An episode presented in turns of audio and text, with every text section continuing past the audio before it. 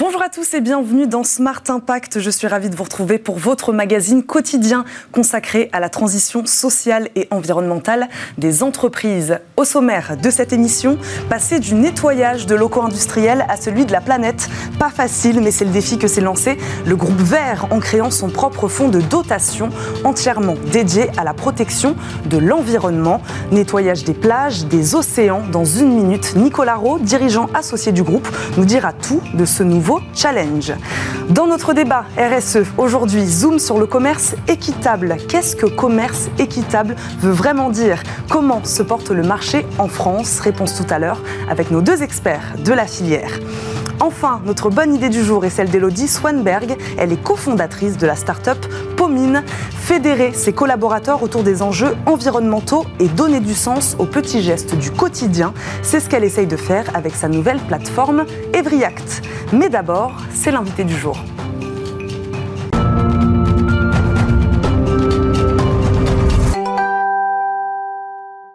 Notre premier invité est Nicolas Rowe, dirigeant du fonds Groupe Vert. Il nous accompagne en visioconférence. Bonjour. Bonjour. Merci d'être avec nous. Le groupe Vert, c'est un réseau d'entreprises de propreté, une dizaine de sociétés membres. Ce groupe a créé son fonds de dotation. C'est pour ça que vous êtes là avec nous aujourd'hui. Un fonds qui collecte des dons pour lutter contre toute forme de dégradation de l'environnement. Comment est né ce fonds, Nicolas Rowe bah, c'est avant tout un projet qu'on a eu au démarrage de, donc, de notre groupe d'entreprises de, propreté. On voulait fédérer et rassembler nos clients, collaborateurs autour d'une idée euh, sur l'environnement, enfin pour l'environnement.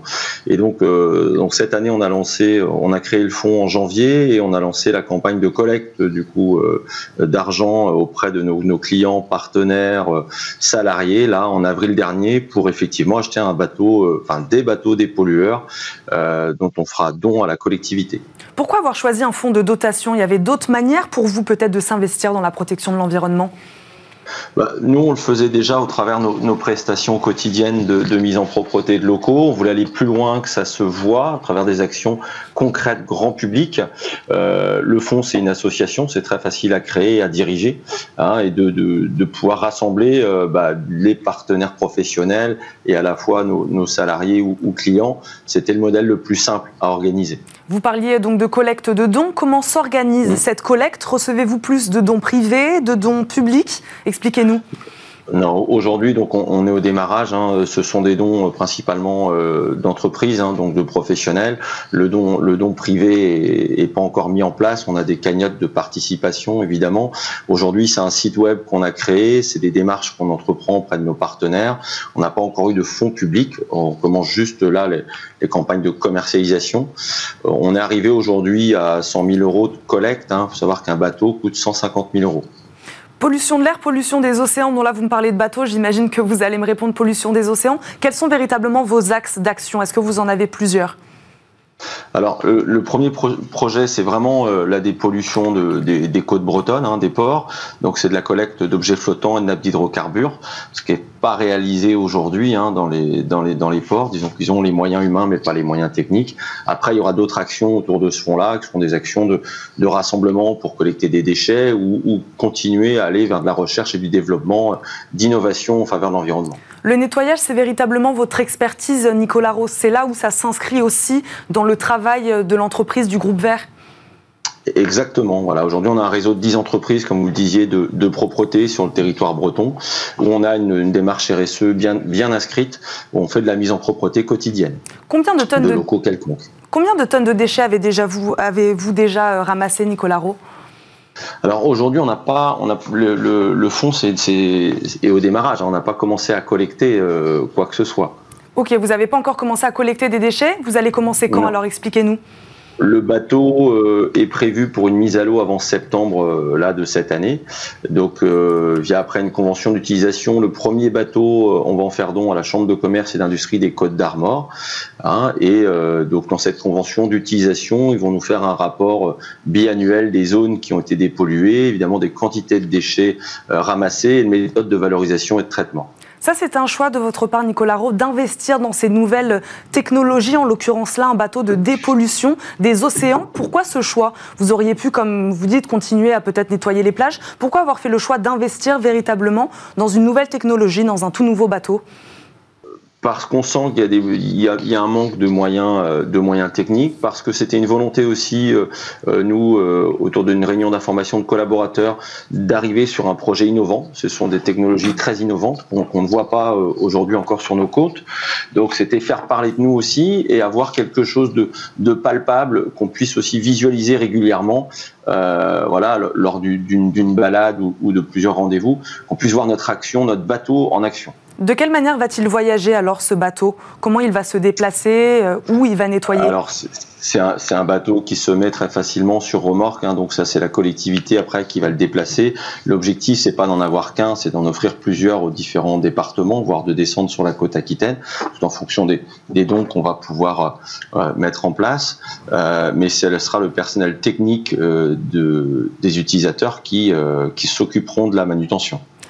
Avec, qui avez-vous travaillé, Nicolas Rose, sur ce, projet-là de bateau? Avec quelles entreprises, quels partenaires? Comment ça a fonctionné ce projet? Alors au démarrage, il faut évidemment trouver donc l'entreprise qui fabrique le bateau. Donc on a la chance d'avoir une entreprise costarmoricaine bretonne qui fabrique ce type de bateau, hein, qui ont participé déjà à l'envoi de bateaux euh, sur l'île Maurice y a eu le, les, les, derniers gros dégâts. Donc c'est la société Ifinor qui est basée à Paimpol. Euh, ça c'est la première démarche. La deuxième démarche évidemment c'est de constituer le fonds de dotation et la troisième démarche, c'est euh, de trouver l'utilisateur final. Donc l'utilisateur final, pour le premier, c'est la chambre de commerce, hein, qui, est, très habituée à, ça. Et puis après, donc c'est toute une mise en, place de, de, de campagne, hein, de, démarchage de professionnels ou autres, et de, de communication presse pour euh, collecter un maximum d'argent euh, le plus rapidement, mais que ça serve aux entreprises dans leur démarche RSE. Donc on a des, beaux industriels aujourd'hui euh, de transport de bois ou d'agroalimentaire ou même de services qui, euh, qui sont très heureux de participer à ce projet. C'est ça, les partenaires euh, qui vous entourent, vous aident véritablement à développer ces projets-là. Ils ne servent pas que sur l'aspect financier. Non, du tout. Alors, euh, comme je vous le disais hein, au préalable, ça rentre vraiment dans leur démarche RSE. Donc, ils sont tous contents et fiers. On a, nous, la chance en Bretagne d'être entouré d'eau. Donc, euh, tout le monde a conscience aujourd'hui de la problématique et tout le monde veut y aller. C'est pas qu'un esprit de communication, c'est aussi un esprit de solidarité pour sauvegarder notre environnement. Avez-vous senti, euh, Nicolas Roche et Groupe Fonds Vert, une accélération de la prise de conscience de la part des différents acteurs, entreprises et particuliers, comme vous travaillez avec les deux? Bien sûr, ah bien sûr, là, il y a une grosse prise de conscience sur la dégradation de notre milieu naturel. Euh, c'est pour ça que ce, ce, projet tombe à, pic. Je pense que le, les événements sanitaires de ces derniers temps ont fait comprendre à beaucoup de monde que bah, on avait quand même de la chance euh, d'avoir cet environnement-là autour de nous. On voit de plus en plus de, déchets euh, flottants ou, ou autres, hein. donc c'est important d'avoir ce type de projet pour pouvoir s'engager. Il y a tout un volet aussi sur la sensibilisation dans votre fonds. Comment euh, accentuer ce travail toujours de sensibiliser? J'imagine que c'est la première étape aussi. Bah, bien sûr, c'est de se faire entourer, c'est de, communiquer un maximum. Nous, on le fait au travers de notre réseau d'entreprises aujourd'hui hein, indépendantes sur les trois, trois départements bretons. Mais euh, plus on aura d'acteurs à nous accompagner financièrement, plus on aura de moyens aussi pour sensibiliser et puis toujours continuer à, à aller vers de la recherche. Donc, c'est une histoire de communication, hein, euh, très simplement. Qu'attendez-vous euh, des semaines et des mois à venir? Alors, d'autres bateaux, c'est ce que vous nous disiez tout à l'heure, peut-être d'autres projets aussi sur lesquels vous travaillez? Complètement. La priorité, c'est les bateaux. C'est d'aller au bout, au bout du premier déjà avant septembre, de, d'en, entamer un deuxième pour le département du Finistère et un troisième pour le Morbihan. Voilà, quand on aura bouclé déjà ces trois départements, euh, voir si, euh, si la mayonnaise prend bien avec les utilisateurs. Et puis, euh, en fonction de ça, continuer des, campagnes de mobilisation de collecte de déchets sur notre littoral, des plages, comme des actions autour du clean-up day, ces choses-là. Et puis, voilà, force de se réunir et d'informations, voir si on peut pas trouver d'autres moyens innovants pour euh, toujours euh, avoir une démarche environnementale un peu plus aboutie. Et donc toujours sur le territoire breton? Dans un premier temps, oui. Dans un premier temps, oui. Peut-être qu'après, ça s'étendra euh, à d'autres d'autres littoraux en France. Mmh. C'est ce que vous espérez. Exactement. Merci beaucoup, Nicolas Rowe, de, de, nous avoir accompagnés aujourd'hui, de nous avoir parlé de ce projet du fonds Groupe Vert. Je le rappelle, vous êtes donc Merci dirigeant de, de ce fonds. Merci beaucoup. Parfait. Au revoir. Au revoir. C'est l'heure de notre débat. On parle de commerce équitable.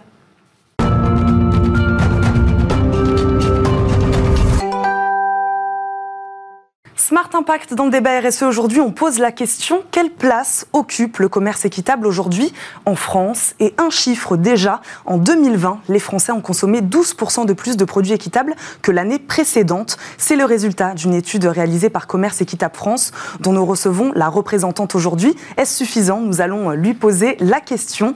Julie Stoll, bonjour Julie Stoll, vous êtes déléguée générale de Commerce Équitable France. Bonjour. Bonjour. Merci beaucoup d'être avec nous. Christophe Eberhardt, cofondateur de Scope Éthicable, acteur engagé de l'économie sociale et solidaire, est également avec nous. Bonjour. Bonjour. Merci à tous les deux de débattre avec nous aujourd'hui. Je commençais par ce chiffre, hein, Julie Stoll. Le marché du commerce équitable poursuit sa progression avec une croissance de plus 12% en 2020. La crise sanitaire n'a donc pas freiné l'aspiration euh, des consommateurs pour une consommation plus responsable. C'est ça? C'est ça, absolument. Alors c'est les, les consommateurs évidemment qui, euh, qui, font, euh, qui ont progressé dans leur choix de consommation équitable, mais c'est aussi le résultat euh, d'engagement d'autres acteurs, ceux des entreprises qui proposent des produits issus du commerce équitable, et ceux des distributeurs qui ont également augmenté leurs engagements à, à proposer aux consommateurs des, des, produits issus du commerce équitable.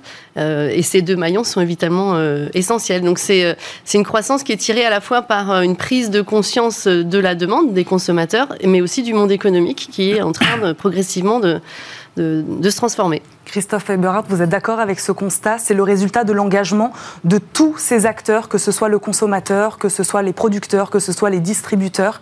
C'est ce qui fait que ces chiffres augmentent de plus en plus. Oui, c'est ça. Nous, on a souvent tendance à dire que c'est une tendance de fond, euh, malgré euh, même la crise en 2008, etc. Euh, plus le temps avance, plus les gens, les consommateurs se sentent en phase avec le commerce équitable, la bio, avec à la fois l'aspect environnemental et, l'aspect engagement social de de la démarche. Est-ce qu'on peut réexpliquer, euh, Christophe Eberhardt, comment un produit peut aspirer ou obtenir ce label commerce équitable? Comment ça marche? Quelles sont les conditions qu'il doit remplir? Alors, des labels, il y en a plusieurs euh, déjà, euh, mais ils ont tous un peu en commun le, premium garanti, c'est-à-dire un prix qui couvre les coûts de production, un engagement sur le long terme. Nous, avons des, contrats d'engagement sur trois ans, un fonds de développement en général qui permet de financer des, au-delà du prix, de financer des actions de développement auprès des de producteurs, parce que le commerce équitable a pour, euh, pour fonction de travailler avec des organisations paysannes au sud ou au nord, donc avec soit des organisations de producteurs de café qui ont un ou deux hectares, ou des agriculteurs français qui sont organisés en, en groupement de producteurs. Et euh, dans les deux cas, euh, voilà, qu'est-ce qui me manque, Julie, comme critère euh, Peut-être. Ben, la traçabilité, la transparence, et l'information des consommateurs. Et l'information des consommateurs. Vous parliez donc de l'impact sur les producteurs. Quel impact véritablement à cette filière du commerce équitable sur les producteurs à l'autre bout du monde? On parlera de la France après, mais à l'autre bout du monde, j'imagine, où c'est plus compliqué peut-être d'avoir cette transparence et cette traçabilité. Alors, euh, c'est pas plus compliqué pour le commerce équitable, c'est plus difficile d'avoir de la transparence et de la, traçabilité de manière générale, mais l'atout du commerce équitable, c'est justement de pouvoir euh, euh, mettre en œuvre cette transparence. Enfin, la transparence, c'est un outil, la traçabilité, c'est un outil, l'engagement, c'est quand même de s'assurer que les producteurs, les productrices, les familles paysannes peuvent vivre dignement de leur métier. Et donc les impacts sont largement positifs dans un grand nombre de filières. Comment on s'en assure?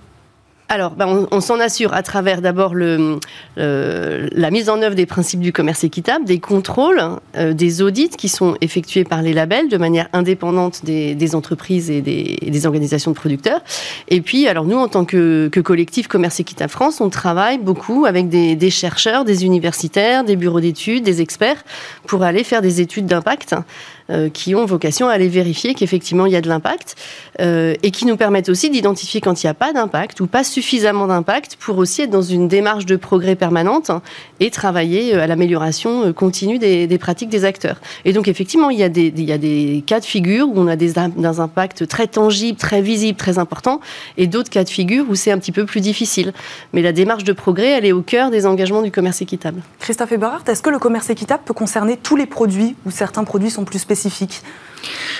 Ça concerne beaucoup euh, les produits alimentaires euh, chez nous, puisque moi je parle au nom de, d'Eticable, qui est une entreprise coopérative qui fait du commerce équitable depuis 18 ans, c'est-à-dire qui achète et vend des produits de commerce équitable. On a été, euh, on, est né avec les pays du Sud, donc le café, le cacao, le sucre, les fruits tropicaux, hein, puisque nos, nos, produits sont en vente en grande distribution au rayon bio. Et puis depuis une dizaine d'années, on a lancé ce qui est nouveau, donc du commerce équitable avec des producteurs français. Donc là, on a des produits différents, on a du jus de pomme, de la farine farines, des huiles, de la crème de châtaigne, etc. Des produits qui sont plus locaux. Donc on a à la fois des produits français et des produits typiquement du sud issus de petits producteurs.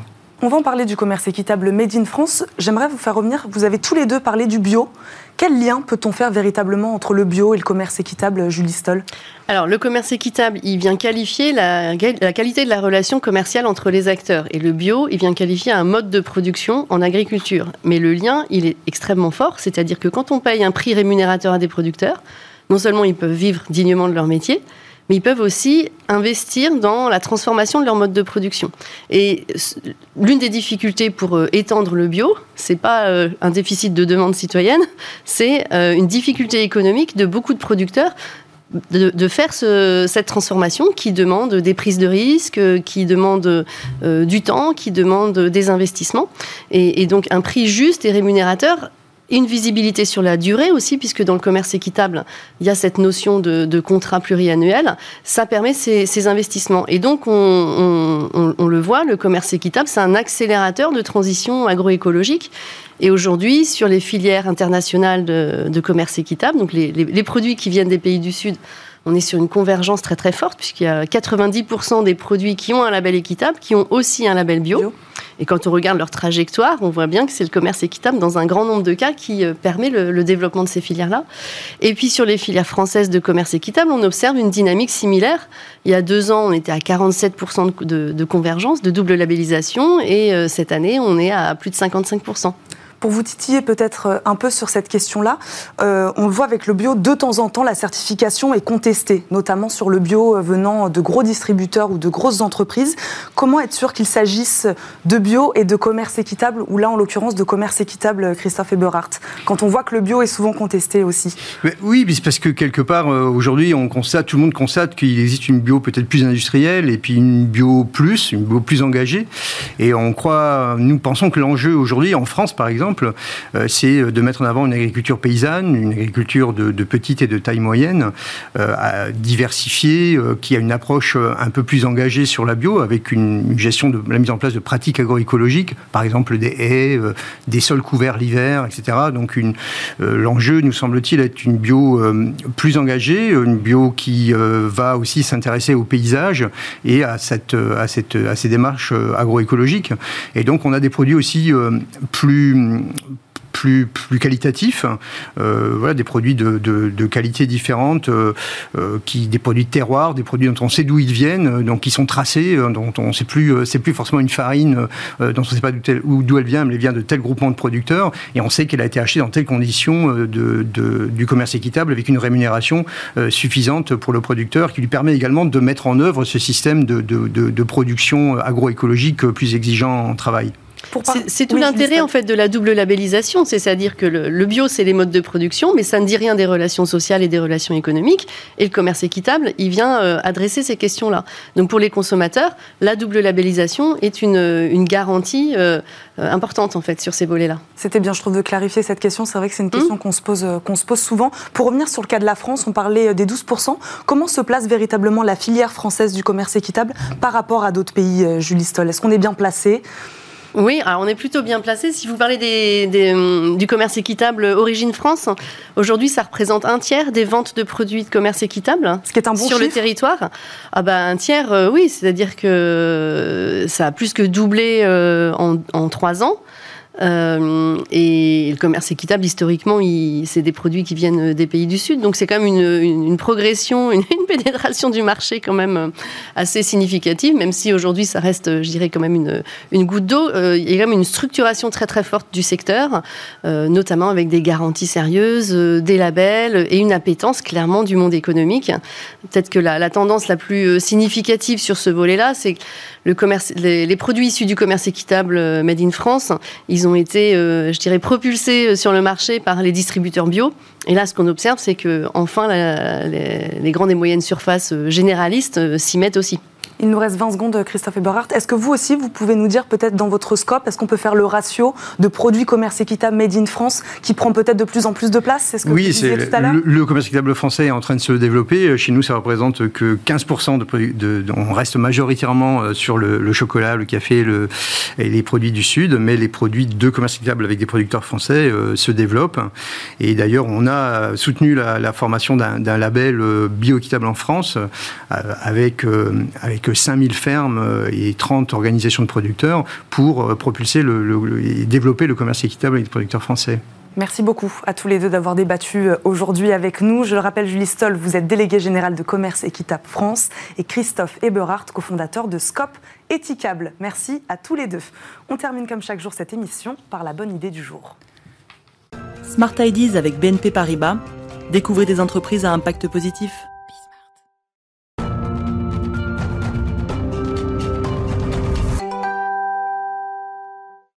Bonne idée du jour, c'est celle d'Elodie Swanberg, cofondatrice et CEO de Pomine. Bonjour. Bonjour Eva. Merci d'être sur le plateau de Smart Impact. Vous développez des solutions digitales pour les entreprises autour des questions environnementales, bien sûr. Votre nouvelle plateforme s'appelle EveryAct. À quoi ça ressemble?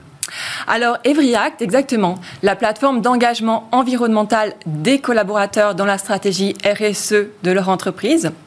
C'est une réponse concrète qui se base vraiment sur trois points. Donc, premièrement, on va permettre aux collaborateurs et aux entreprises de réduire leur impact environnemental grâce à plus de 80 éco-gestes, mais aussi euh, d'adopter des nouvelles habitudes grâce à un apport de nouvelles euh, connaissances. Le deuxième point, c'est mesurer. Donc après réduire, on mesure. On mesure l'impact de ces actions. Donc combien de CO2, combien de quantité d'eau et de quantité de déchets a été économisé, mais aussi de suivre l'impact des actions réalisées en entreprise par rapport aux euh, objectifs de développement durable des Nations Unies. Et le troisième point, excusez-moi, communiquer. Donc on a réduit, on a mesuré, maintenant on communique euh, ça, c'est la partie entreprise. Exactement. voilà, par rapport à toutes les parties prenantes. Ouais. Euh, une chose aussi qu'on voit sur votre plateforme, c'est qu'on a l'impression que c'est donc des petits gestes du quotidien au travail, mais pas que, aussi dans notre quotidien en tant que. Parce qu'on est collaborateur, on est salarié d'une entreprise, mais on est aussi euh, des citoyens. Il y a aussi cette partie-là.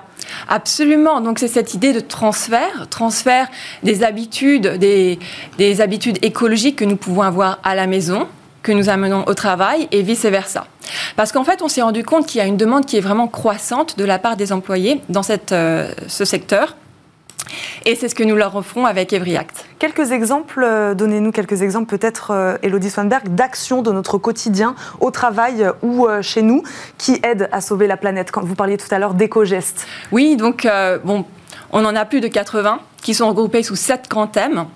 Donc le digital, l'eau, euh, l'énergie, les transports, l'alimentation, les achats, les déchets. Donc, euh, on va en prendre un pour le digital, par exemple, euh, vider sa, corbeille de mail. Une fois, c'est voilà, aussi simple que ça. Exactement. ça, ça, ça, permet de sauver beaucoup, beaucoup de CO2 et d'avoir un impact pour l'environnement. Vous parliez tout à l'heure de mesurer cet impact. Ça, c'est aussi important pour le collaborateur, pour le citoyen, de savoir. C'est aussi ça qui va le motiver derrière à continuer euh, à s'engager. Absolument, absolument, parce que euh, apporter des réponses concrètes, ça permet aussi de visualiser quel est le résultat. Et, donc, par rapport à la réduction de CO2, d'eau et de déchets, nous permettons de vraiment de comprendre quel est cet impact que nous euh, sauvegardons. Elodie Swanberg, pour vous, le ton aussi était important. J'ai l'impression que votre plateforme porte une parole, euh, je ne sais pas comment on peut dire, très fun, très positive. Ça aussi, c'est important de faire de cet engagement environnemental quelque chose quand même de, bah, sympathique, quoi, qui n'est pas, euh, pas dérangeant. Absolument, nous l'avons voulu simple à utiliser et ludique pour pouvoir accueillir tout le monde. Et euh, sans aucun jugement. Vous venez comme vous êtes. Vous êtes déjà porté sur l'écologie et à, avoir des, des, actions dans la vie de tous les jours, ou vous, vous mangez de la viande et vous conduisez une voiture polluante, peu importe, on vous accepte et on veut, on veut être là en fait pour vous apprendre à peut-être adopter des nouvelles habitudes pour euh, contribuer à un développement durable et à un meilleur futur pour tous. on est suivi tous les jours sur la plateforme. Tous les jours, on peut aller voir euh, sur la plateforme EveryAct euh, ce qu'on peut faire, ce qu'on doit faire. Absolument. Donc c'est très simple. En fait, on vous suit, on vous, on vous guide pas à pas, on vous propose de réaliser des éco-gestes. Et pour les valider, il vous suffit simplement de prendre une photo qui peut s'accompagner d'un commentaire qui va être partagé avec le reste de vos collègues. Et donc là, en fait, il y a un côté de d'entraînement et de, stimulation des, uns des autres euh, grâce à des, euh, des, fonctionnalités sociales. Donc, émettre des commentaires, aimer les photos des uns des autres, et aussi un effet de transversalité et d'appartenance au sein du groupe. Quelles entreprises font aujourd'hui appel à vous? Donc il y a plusieurs entreprises les grandes entreprises qui ont un besoin euh, d'inclure leurs salariés, mais aussi d'inclure peut-être des autres structures, parce que très souvent on voit des actions qui sont portées par la maison mère, mais qui ne sont pas déployées par les autres euh, entités, ou des entreprises qui n'ont pas encore mis en place de des... stratégies exactement mais qui veulent en tout cas quand même fédérer euh, sur cette question-là, sur cette question environnementale. Absolument. Merci beaucoup d'avoir été avec nous, nous avoir présenté euh, cette plateforme. CEO donc et cofondatrice de Pomine et la plateforme s'appelle EveryAct. Merci, Merci à vous. beaucoup. C'est déjà la fin de votre émission euh, Smart Impact. Vous retrouvez bien sûr Thomas Hugues dès demain à la présentation de ce rendez-vous. Merci à tous de nous avoir suivis et très bonne journée sur Bismart.